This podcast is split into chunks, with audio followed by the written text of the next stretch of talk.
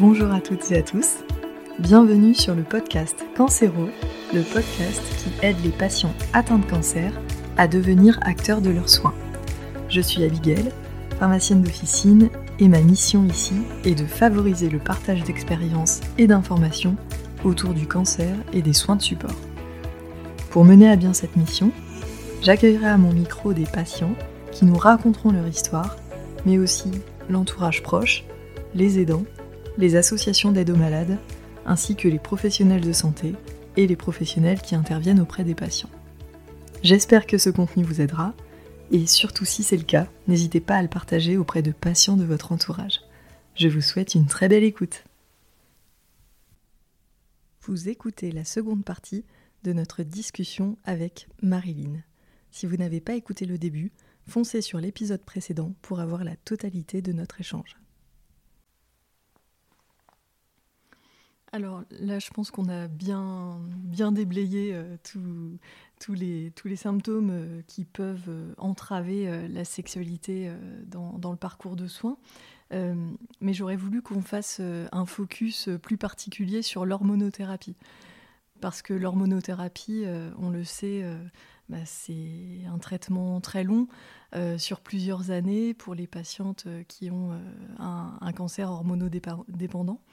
Euh, ça peut même aller jusqu'à 10 ans d'hormonothérapie.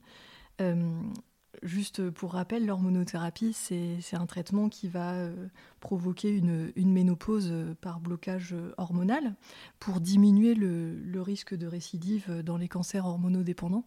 Et on sait que ces traitements, ils sont très très pourvoyeurs de troubles, en particulier sur la sexualité. Est-ce que tu peux nous détailler un petit peu plus euh, les effets secondaires de ces traitements et euh, quelles sont les solutions surtout? Parce que des solutions, il y en a et c'est hyper intéressant d'en parler euh, parce que c'est vrai que au vu de tous ces effets indésirables là, malheureusement, il y a une faible observance sur ces traitements. Et, et, le problème, c'est que la mauvaise observance peut être une perte de chance. Oui, tu as raison de parler de l'observance, hein, c'est très, très très important. Mais en effet, lors de la prise de l'hormonothérapie, notamment avant la toute première prise, il est important de rappeler les effets secondaires. Je pense qu'ils ne sont pas toujours décrits dans le domaine de la sexualité. Euh, alors que du coup, euh, les patients souffrent en silence parfois.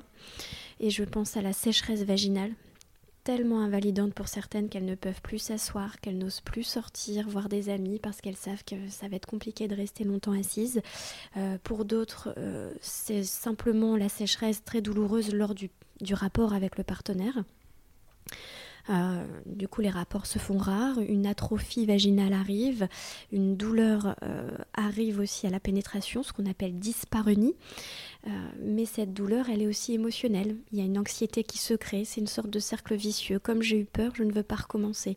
Et du coup, le partenaire qui vient simplement faire une petite caresse, une approche, la patiente ou le patient, hein, voit cela comme une entre guillemets une menace d'arriver à un rapport intime et la patiente hop se referme un petit peu euh, comme une huître, se contracte et cela engendre effectivement bah, des, des des vaginismes aussi secondaires parfois. Euh, l'hormonothérapie est aussi pourvoyeuse de troubles du désir qu'on a un petit peu expliqué avant, euh, puisque bah, automatiquement, on a l'effet iatrogène du médicament qui euh, engendre une certaine dépression. Ça joue sur le moral. Et quand on n'a pas le moral, eh ben, on n'a pas forcément d'envie. Ça peut se comprendre, mais c'est important de le savoir. Déjà de prévenir, d'informer euh, de tous ces effets qui vont arriver. Mais la patiente peut déjà s'y préparer. Et le jour où elle ressent l'un des effets secondaires, ben oui, ça m'arrive, je peux aller en parler, on m'en avait parlé. Je ne suis pas anormale. Donc c'est rassurant aussi des fois de savoir ce qui pourrait arriver. Je parle bien au conditionnel parce qu'encore une fois, toutes les patientes n'ont pas les mêmes souffrances. Euh, maintenant, tu me demandais un peu les solutions. Euh, on va parler surtout des deux principaux effets secondaires, c'est le trouble du désir et la sécheresse vaginale. Et alors la sécheresse vaginale, euh, je pense que du coup tu es souvent sollicité à la pharmacie. nous, en consultation, on est souvent en deuxième intention. Le médecin généraliste est déjà passé par là, ou la pharmacienne, ou, parfois l'oncologue. Et donc déjà, euh, plusieurs crèmes, plusieurs, euh, euh, oui, on va dire, lubrifiants hein, sont, déjà, passés, ont déjà été essayés. Et nous leur proposons du coup quelque chose de naturel qui a révolutionné la sexualité de plusieurs patientes, l'huile de coco. Alors beaucoup la connaissent, hein, euh, cette huile de coco pour les cheveux, euh, pour les rendre soyeux, ou alors pour la cuisine, pour mettre un petit peu de, euh, de, goût dans, les plats. Eh bien cette huile, qui est comestible, je le rappelle du coup, peut être utilisée en tant que lubrifiant naturel. Il suffit d'en mettre un petit peu sur soi tous les jours en entretien quand c'est une sécheresse vaginale qui est gênante quotidiennement, ou alors si c'est vraiment que pour les rapports, on en met un peu sur le partenaire, un peu sur soi, et c'est parfait, notamment pour les rapports orogénitaux. Je ne fais pas de dessin, il euh, n'y a pas de danger. Vraiment, hormis si on est allergique à la noix de coco, là je suis désolée. Et c'est compatible aussi avec les préservatifs? Parce que c'était une question qu'on avait eue euh, ah, d'une patiente. Eh ben, très, bonne, très bonne question et très bonne remarque. Oui, c'est compatible. Absolument pas de souci. Mm. Euh, d'autres solutions existent? Après, nous leur proposons des, euh, des, cafés sexo aussi, ça peut paraître bizarre, mais le fait d'échanger en groupe parfois sur un, souci euh, de santé peut aider les patientes, être rassurées, euh, voir qu'elles sont normales, qu'elles peuvent échanger sur des soucis qui leur sont quotidiens, mais un peu, entre guillemets, comment je pourrais dire, des, des, soucis qui sont un petit peu cachés, un petit peu intimes, dont on n'ose pas parler tous les jours, et bien là, de voir que d'autres personnes en souffre, et bien la parole se libère. Euh, c'est assez humoristique d'ailleurs. Euh, parfois, euh, les patientes rigolent entre elles après de leur, ben voilà, elles, nous, exposent des faits et, elles en rigolent finalement alors qu'elles en souffraient. C'est assez intéressant. Par contre, ce qui est parfois difficile, c'est quand la patiente n'est pas habituée aussi à, je parlais tout à l'heure, à l'auto-érotisme, à la masturbation, puisque la masturbation est aussi conseillée lors de nos consultations. Donc là, on reprend un petit peu l'anatomie. Euh, c'est intéressant de voir que l'anatomie encore de nos jours n'est pas totalement connue. Euh, de nos patientes, des couples, et parfois de faire tout simplement dessiner un petit peu euh, ce qu'on imagine d'un vagin, de, voir aussi comment on, imagine son, son, bah, son, sexe en fait. c'est intéressant de le voir sur papier, ce que, ce que, comment c'est représenté. Du coup, on peut, on peut améliorer la, vision de, son corps et voir que non, il y a tout un espace, euh, j'ai envie de dire un habitat, pardon, on coupe. il y a tout un espace euh, possible pour le plaisir qui existe et qui est parfois méconnu de nos patientes, hein, notamment le clitoris. Alors euh, c'est un, organe hein, génital qui est aussi très peu connu et donc on reprend l'anatomie. C'est intéressant de voir que ça peut jouer du coup derrière euh, sur l'orgasme, le fantasme. C'est intéressant. Je parle de fantasme, je fais une transition, on travaille énormément aussi sur l'imaginaire érotique, c'est une des solutions. Alors cet imaginaire érotique, comment le faire euh, le, faire travailler, eh bien, généralement, on propose des lectures. Euh, on propose pour certains aussi le visionnage de, de, films érotiques. Alors, je fais vraiment très attention à ne pas parler de pornographie. Nous ne prenons pas la pornographie. Euh, mais les films érotiques peuvent parfois aider les personnes qui sont très visuelles pour les aider lors d'un auto-érotisme à se mettre justement dans l'ambiance, entre guillemets. Euh, Et il existe aussi des podcasts à ce ah. propos. Alors raconte-moi, je suis très intéressée. bah, c'est c'est une catégorie qui est très populaire, il hein, faut le savoir dans, les podcasts euh, santé. J'en apprends tous les jours, hein, je ne suis peut-être pas assez euh, mais, mais, en tout cas, C'est vrai que pour, euh, pour les patientes qui sont par exemple sous hormonothérapie, ça, dure des années et en effet il y, a, des baisses de libido importantes. Ça peut être un, un outil au même titre que la lecture qui est très intéressant parce que c'est vrai que ça, ça permet de bah, de, favoriser le, fantasme, ça permet de, faire fonctionner l'imaginaire, et c'est vrai que ça peut aider à, stimuler le désir quand on est un petit peu en, ah, difficulté. Tout à fait, Abigail. Et, je trouve que faire du coup, euh, euh, mettre en, pardon, en avant Louis avec les podcasts, hein, puisque c'est un peu l'intérêt euh, de, cette nouvelle forme médiatique, mais c'est très intéressant aussi pour l'imaginaire érotique. Hein. Tu vois, j'en apprends tous les jours. Je vais pouvoir en proposer maintenant à mes patientes, parce que la lecture, c'est très visuel et imaginaire. Hein. mais là, pouvoir entendre, j'imagine que oui, le, corps, le corps se se rapproche un petit peu des mots qui peuvent être entendus et ça peut provoquer des sensations nouvelles. Je trouve ça vraiment très intéressant ce que tu, ce que tu viens de me dire. Et, j'entendais un, expert euh, en parler justement euh, sur le fait que c'était intéressant de ne pas avoir forcément trop d'images pour faire fonctionner le cerveau et euh, provoquer en fait le, mm. désir. Et que, et que pour ça c'est vrai que l'écoute ou la lecture c'est des très bons outils euh, à mettre ah en place. Ça oui la lecture. Alors après pour le ce qui est du visuel ça dépend vraiment de tout à chacun. Il y a mm. vraiment des personnes qui ont des difficultés à, trouver du temps hein, pour euh, lire. Je pense à la lecture euh, mais le podcast c'est voilà hein. ou, même des fois c'est vrai que moi j'ai des patients aussi qui, me disent qu'ils sont euh, dans un tel état de fatigue mm. avec les traitements que même lire, c'est mm. difficile.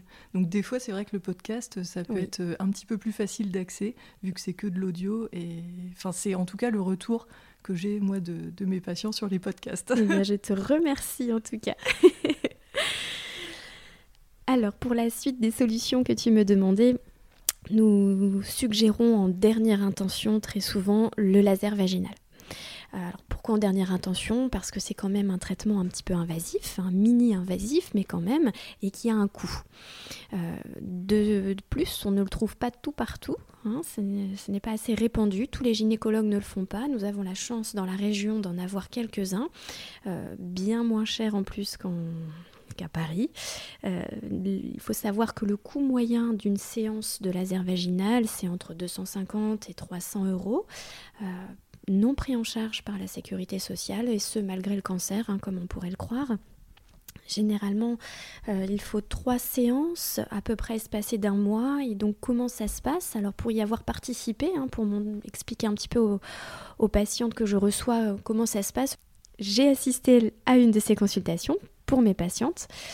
Et je me suis aperçue qu'en 30 minutes, euh, eh ben, la patiente était bon, en effet écoutée, Hein, il est important de savoir aussi si la patiente a vraiment été adressée pour le bon motif. Et quel est le bon motif C'est principalement l'atrophie vulvo-vaginale. Donc ce que peut provoquer l'hormonothérapie, ce que peut provoquer parfois euh, d'autres traitements de cancer, mais même en sortant du cancer, la ménopause de base peut donner ce genre de soucis euh, gynécologiques. Donc le laser vaginal, dans le cadre de l'atrophie vulvo-vaginale, c'est vraiment euh, une très bonne solution. Maintenant, ça reste un petit peu douloureux. Certains vont vous dire mais non, c'est indolore. Bon, euh, j'ai bien vu ma patiente, euh, voilà, c'est certes sur les 30 minutes, c'est à peu près 5-10 minutes, hein, on va dire, mais elle peut autogérer l'intensité du laser au niveau du vagin, euh, qui va permettre du coup de libérer, euh, de libérer de certains tissus pour pouvoir lutter contre l'atrophie et pouvoir rendre une certaine souplesse au vagin, euh, améliorer l'élasticité et donc favoriser la lubrification derrière.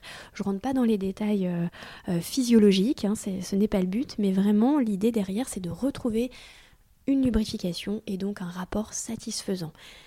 Après le laser vaginal, il faut compter à peu près 3-4 jours, voire 5 pour certaines, avant de retrouver euh, la possibilité de faire un rapport et parfois même de le trouver satisfaisant. Mais ça n'empêche que on a lutté contre quelque chose de physique, d'anatomique, mais hum, émotionnellement, mentalement, il y a encore cette anxiété anticipatoire qui fait que la patiente se souvient qu'elle a eu mal au dernier rapport et donc malgré le laser, il y a quand même besoin parfois de venir nous voir pour encore euh, améliorer la condition, euh, la condition du rapport intime. Oui, et puis continuer sur l'accompagnement psychologique, parce qu'au final, euh, enfin, c'est pas qu'un problème physique. Pour le coup, là, c'est un problème global. Mmh, mm. tout à fait. Bon, pour autant, la plupart qui ont eu le laser vaginal ne sont pas non plus revenus beaucoup derrière, puisque ça allait vraiment, vraiment mieux. Mais je leur conseille quand même de revenir nous voir une ou deux fois euh, pour rediscuter du ressenti. Euh, maintenant physique et pouvoir aborder la sexualité avec son partenaire de façon plus détendue. C'est vrai que moi, le, peu de retours que j'en ai eu de, patientes, euh, enfin les, retours sont, extrêmement bons sur, sur le laser et c'est pas très très connu, donc c'est pour ça c'est important qu'on en parle, euh, parce que c'est vrai que si des patientes sont dans cette situation, ça vaut le coup d'en discuter avec euh, l'équipe de soins. Bon alors la transition est toute trouvée. Marilyn, selon toi, pourquoi est-ce qu'il est si difficile? De parler sexualité. Euh, quels sont les freins à la parole, que ce soit aussi bien du côté des soignants que du côté des patients? C'est une vaste question, Abigail, euh, qui a fait l'objet de nombreuses études hein, d'ailleurs, mais je dirais que principalement cette sexualité n'est pas abordée en lien avec un tabou. Un tabou qui est présent depuis des années, mais qui tend à, se dissoudre doucement, mais sûrement. Euh, l'éducation que l'on reçoit joue énormément sur la sexualité que l'on a. Maintenant, elle évolue, j'en ai déjà parlé, hein, cette éducation à la sexualité évolue, euh, mais du côté des soignants, c'est difficile car ce n'est pas abordé forcément lors de nos études. Ça l'est peut-être un petit peu, quelques heures par-ci, quelques heures par-là, mais ça ne fait pas l'objet d'un stage, ça ne fait pas l'objet d'un grand cours de plusieurs heures, non, c'est à la limite deux heures. Euh, on a aussi des études qui montrent que les patients attendent beaucoup que les professionnels de santé abordent le sujet. Et à l'inverse, d'autres études montrent que le soignant n'en parle que si le patient a commencé une approche. Oui, donc c'est le serpent qui se mord la queue, on n'en parle jamais. voilà, tout à fait. Donc je prône la, le counseling. Alors le counseling, c'est quoi? Euh, C'est entre guillemets une, intervention brève, comme on pourrait faire parfois pour le tabac. Est-ce que vous fumez? Oui, non. Euh, et après, si oui, eh ben, on peut engendrer est-ce que vous avez envie d'arrêter de fumer? Et puis ça engendre d'autres questions jusqu'à, allez, parlons du sevrage tabagique. Et eh bien pour la sexualité, j'aimerais que ce soit pareil. Et, j'essaye de, mettre ça en, avant lors de, mes... Enfin, de mes formations ou de mes présentations pour d'autres soignants, euh, l'idée serait d'avoir une question pour tout patient euh, du type euh, Et vous, comment ça va dans votre intimité? Là, soit il serait dit, il n'a pas envie d'en parler, c'est tout. Soit éventuellement, il a envie d'en parler. Et ben oui, pourquoi? Voilà, généralement, ils sont un peu gênés, mais ils ont pu voir que la porte est ouverte, qu'il peut y avoir une oreille attentive, une écoute. Parfois, il faudrait aussi faire plutôt une question ouverte euh, du type euh, Et vous, comment ça va dans votre sexualité? Oh, Waouh Alors là, pareil, ils peuvent se rédire. Bon. C'est difficile parce que pour moi, c'est euh, quelque chose d'assez quotidien, d'assez travaillé, mais pour les personnes qui n'ont pas été formées ou un petit peu, oui, un petit peu formées ou informées, c'est intéressant, mais si le patient il dit oui, j'ai un problème dans ma sexualité, qu'est-ce que je fais? Et ben c'est là que c'est important de prévenir qu'il y a des consultations qui existent ou des professions qui existent pour aller en parler. Je ne demande pas que tout le monde soit euh, sexologue dans l'âme, mais en tout cas de s'intéresser à la sexualité de nos patients, euh, que ce soit l'infirmière, la pharmacienne, que ce soit nos internes, les médecins, les radiothérapeutes. C'est important de sensibiliser tous les soignants à la sexualité pour que nos patients puissent savoir qu'ils peuvent être écoutés et orientés de manière efficace vers des personnes qui seront après à les aider. Oui, donc au final, le rôle du soignant, c'est juste d'ouvrir la discussion, juste de mhm. tendre une perche et puis mhm. de, voir en fait si le patient euh, s'en saisit, mais en tout cas euh, aborder le thème parce que c'est vrai que les patients attendent ça de nous et ils vont pas forcément aborder ça d'eux-mêmes. Mhm. Par, euh, par gêne, par, par pudeur, Mhm. C'est sûr que c'est pas un sujet qui est euh, facilement abordé. Alors, je, reste quand même optimiste, c'est le mot que j'utilise beaucoup aujourd'hui, mais euh, de plus en plus, les, nouvelles générations, si je puis dire, sont euh, plus ouvertes à la sexualité. Il y a quand même une certaine gêne, hein, évidemment, mm. c'est normal. Hein. on ne parle pas de sexualité comme on parlerait de effectivement de météo euh, ou des dernières euh, tendances euh, politiques, mode, ce qu'on veut. Mais, mais oui, effectivement, la, sexualité, la parole se libère de plus en plus. Et, et, je reste confiante. J'aimerais vraiment que nos jeunes étudiants aussi, toutes catégories professionnelles confondues, puissent être formés dès, dès le début à la notion de sexualité, mais pas que euh, sous un versant euh, maladie sexuellement transmissible, IVG, euh, cancer du sein, cancer de la verge, cancer de la vulve, cancer de la prostate. Non, parler de plaisir, parler de désir, parler de relations intimes consenties, tout ça, c'est des choses qui devraient être abordées dans chacune des professions dès leurs plus jeunes études. Alors Marilyn, est-ce que tu vois quelque chose euh, à ajouter? Ah, Écoute Abigail, je pense que tu as tout dit. Tu as pu euh, aborder la, sexualité vraiment avec un esprit ouvert. tu m'as permis d'aborder non pas mal de choses quand même hein, pour ce, podcast. Déjà, on voudrait en dire beaucoup, mais on ne peut pas tout dire. Euh, ce qui est très important, je pense que ce qu'il faut retenir, c'est que parler de sa sexualité, c'est refaire place à la vie. C'est faire place effectivement à une meilleure espérance de vie, oui, puisque les études le montrent. Hein. Plus on a une sexualité épanouie et plus l'espérance de vie est grande. Je ne l'invente pas. Un jour, on parlera peut-être, euh, effectivement, comme on parle de sport santé, eh bien, euh, de sexe santé, puisque je trouve que l'activité physique adaptée, c'est très bien, mais je prône l'activité intime adaptée d'autant plus. non, mais c'est ça. Au final, il faut promouvoir euh, les soins de support au global. Oui. L'activité physique adaptée et l'activité physique intime. Les deux. c'est très important et complémentaire. Merci Abigail, en tout cas, pour cette, euh, cette interview, ce podcast. Merci beaucoup. Eh bien, Marilyn, c'est moi qui te remercie mille fois. mille fois pour, euh, pour ton temps, pour ta disponibilité et puis euh, pour la richesse de nos échanges.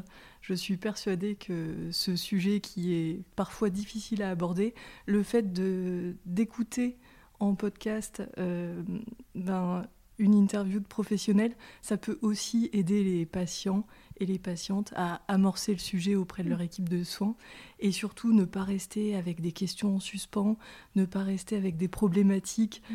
euh, dont on n'ose parler à personne euh, et qui peuvent peser et qui peuvent rendre malheureux. Au final, il y a, voilà, il y a, des solutions euh, qui existent, il y a des lignes, lignes thérapeutiques à, à essayer.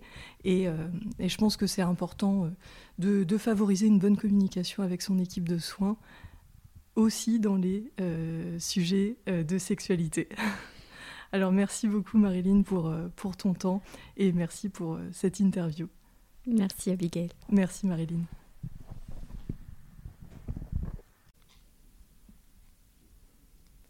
Petite note de fin d'épisode pour vous rappeler que vous pouvez télécharger le cadeau gratuit que j'ai créé pour vous. Il s'agit d'une feuille très pratique pour les patients et qui permet la prise de notes entre deux passages dans le service hospitalier. Le but de cette ressource est de faciliter la communication avec l'équipe de soins et de ne pas oublier les choses à dire en consultation. Vous pourrez y signaler vos symptômes, vos éventuels effets indésirables et noter toutes vos questions à poser aux différents professionnels du service. J'espère que cette ressource vous aidera dans votre prise en charge et vous trouverez le lien pour la télécharger gratuitement en note de l'épisode ainsi que sur la page Instagram. Merci d'avoir écouté ce nouvel épisode de Cancéro. Si le contenu vous a plu, n'hésitez surtout pas à le partager auprès de patients de votre entourage qui pourraient en avoir besoin. Vous pouvez aussi mettre 5 étoiles sur Apple Podcast ainsi qu'un commentaire. Ça permet de rendre le podcast Cancéro plus visible et d'aider un maximum de patients. Si vous souhaitez me contacter pour me faire des retours sur les thèmes que vous aimeriez que j'aborde, me faire part de vos problématiques, ou peut-être même me raconter votre histoire, c'est sur la page Instagram du podcast que ça se passe, à cans.hero, c a n c r s. Je vous souhaite une très belle journée, prenez bien soin de vous et à très vite